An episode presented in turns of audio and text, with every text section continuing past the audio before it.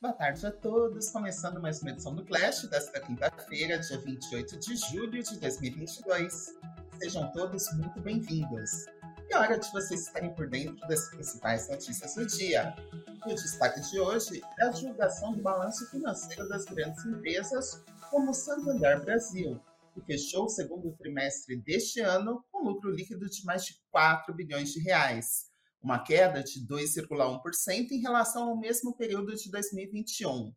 Já em relação ao primeiro trimestre deste ano, o banco expandiu seu lucro em 2%. E o resultado foi sustentado pelo crédito e pelas receitas de serviços que cresceram tanto no comparativo trimestral quanto no anual, e pelo controle de despesas.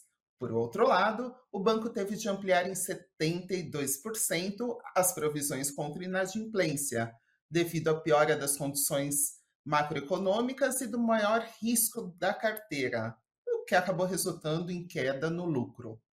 A margem financeira bruta do Santander, que reflete o resultado do banco com operações que rende juros, foi de 12,7 bilhões no trimestre, uma baixa de 4,8% em termos anuais e de 8,3% em termos trimestrais. No mesmo período, o patrimônio líquido da instituição chegava a 78,9 bilhões, pelo critério que exclui o ágio de aquisições, alta de 1,5 em um ano. Com os resultados, o retorno sobre o patrimônio líquido médio de Santander ficou em 20,8%, uma retração de 0,8 ponto percentual na comparação com o mesmo intervalo de 2021 e de 0,2 pontos, pontos percentuais em relação ao último trimestre. E de acordo com analistas da Genial Investimentos, o Santander reportou um lucro praticamente em linha com as expectativas. Abre aspas, no entanto, assim como no primeiro trimestre, a qualidade do resultado veio pior do que esperávamos. O lucro antes do imposto caiu 12,3% no trimestre e 26,7% ao ano.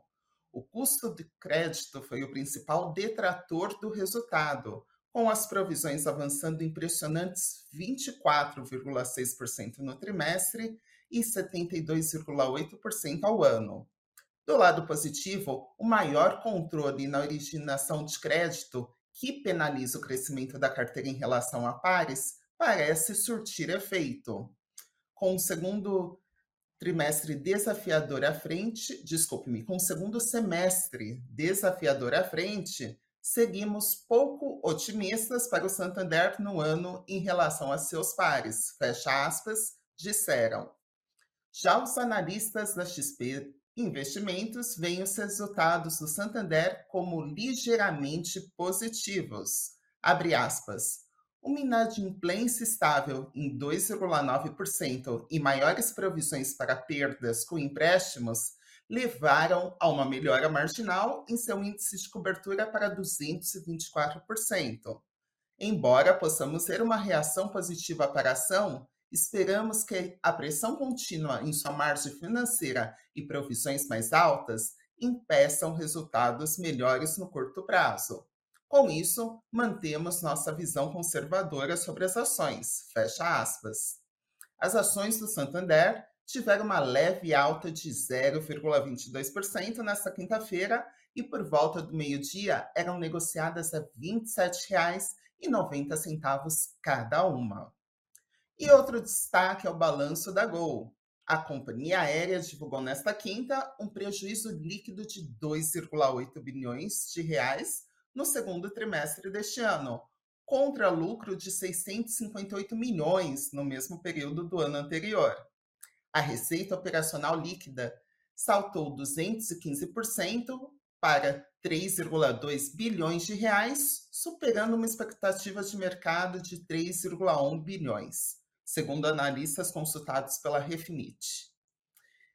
Paralelamente, a Gol anunciou novas projeções para o ano de 2022, incluindo a elevação da estimativa de receita líquida total no período para 15,4 bilhões de 13,7 bilhões anunciados anteriormente.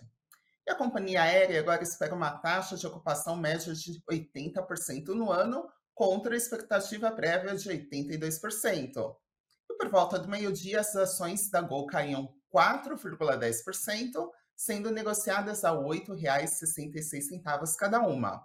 A mínima do dia chegou a R$ 8,48. E a economia dos Estados Unidos contraiu novamente no segundo trimestre deste ano, em meio ao aperto agressivo da política monetária do Banco Central para combater a alta inflação e o que aumenta os temores de uma recessão.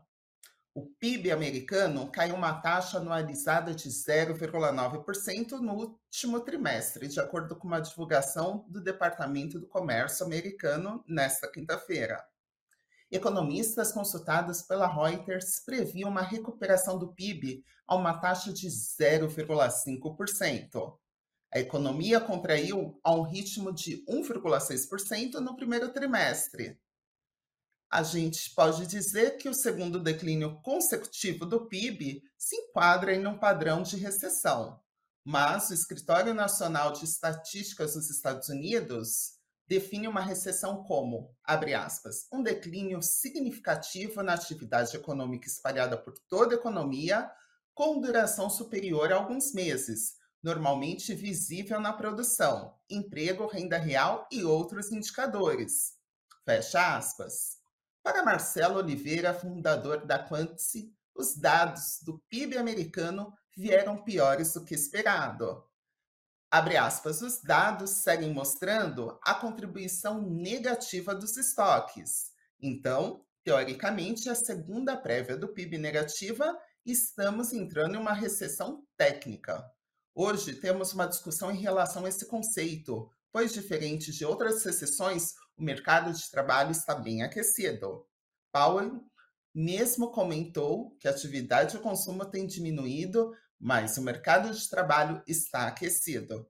Então é difícil chamar de recessão, porque temos as pessoas empregadas e com receita. Fecha aspas, destacou. Para ele, o PIB ruim mostra que os Estados Unidos está fragilizado, mas para o mercado isso é positivo, pois mostra que o Fed não precisa elevar tantos os juros, que é o grande temor do mercado. Agora vamos falar da economia no Brasil. O IGPM, o Índice Geral de Preços do Mercado, registrou uma alta de 0,21% no mês de julho, depois de ter subido 0,59% no mês anterior, de acordo com divulgação do, da Fundação Getúlio Vargas, né, FGV, nesta quinta-feira. Isso devido ao reflexo da queda nos custos das commodities importantes e o efeito de cortes de impostos recentes, segundo a FGV. O dado deste mês veio abaixo da expectativa em, pesquisa da Reuters com analistas, que previam um avanço de 0,30% e levou o índice geral a acumular uma alta de 10,08% no período de 12 meses. E o Japão enfrenta uma, a sétima onda de Covid-19, que sobrecarrega hospitais de todo o país. Nas últimas horas, foi divulgado o registro em todo o Japão de mais de 210 mil novos casos.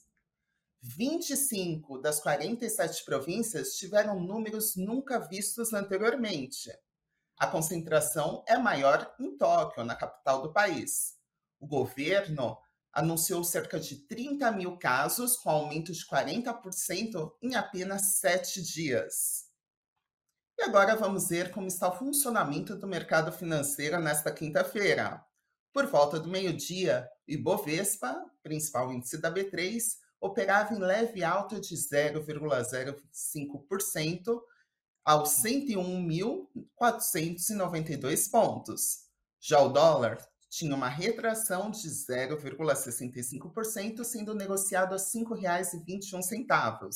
E o Bitcoin tinha uma alta de mais de 7%, sendo vendido a mais de 23 mil dólares cada um. E agora vamos aos destaques do Invest News desta quinta-feira. No programa Cafeína de hoje, vamos ver o motivo de ter investimentos atrelados ao dólar, apesar das bolsas americanas estarem em baixa, inflação e juros em alta e risco de recessão nos Estados Unidos. Já o destaque do nosso site, investnews.com.br, é uma reportagem sobre o calendário de dividendos, aquele momento mais esperado pelos investidores. Confira a relação das empresas que devem pagar os proventos agora no próximo mês de agosto e a maior quantia deverá ser paga pela Ultrapar, que é dona da rede de postos Ipiranga e da Ultragás, totalizando 450 milhões de reais. E o Flash de hoje termina por aqui. Tenham todos uma ótima tarde. Não se esqueçam de acompanhar o Boletim Best News logo mais às 6h30 da tarde, logo após o encerramento do pregão da Bolsa. Boa tarde.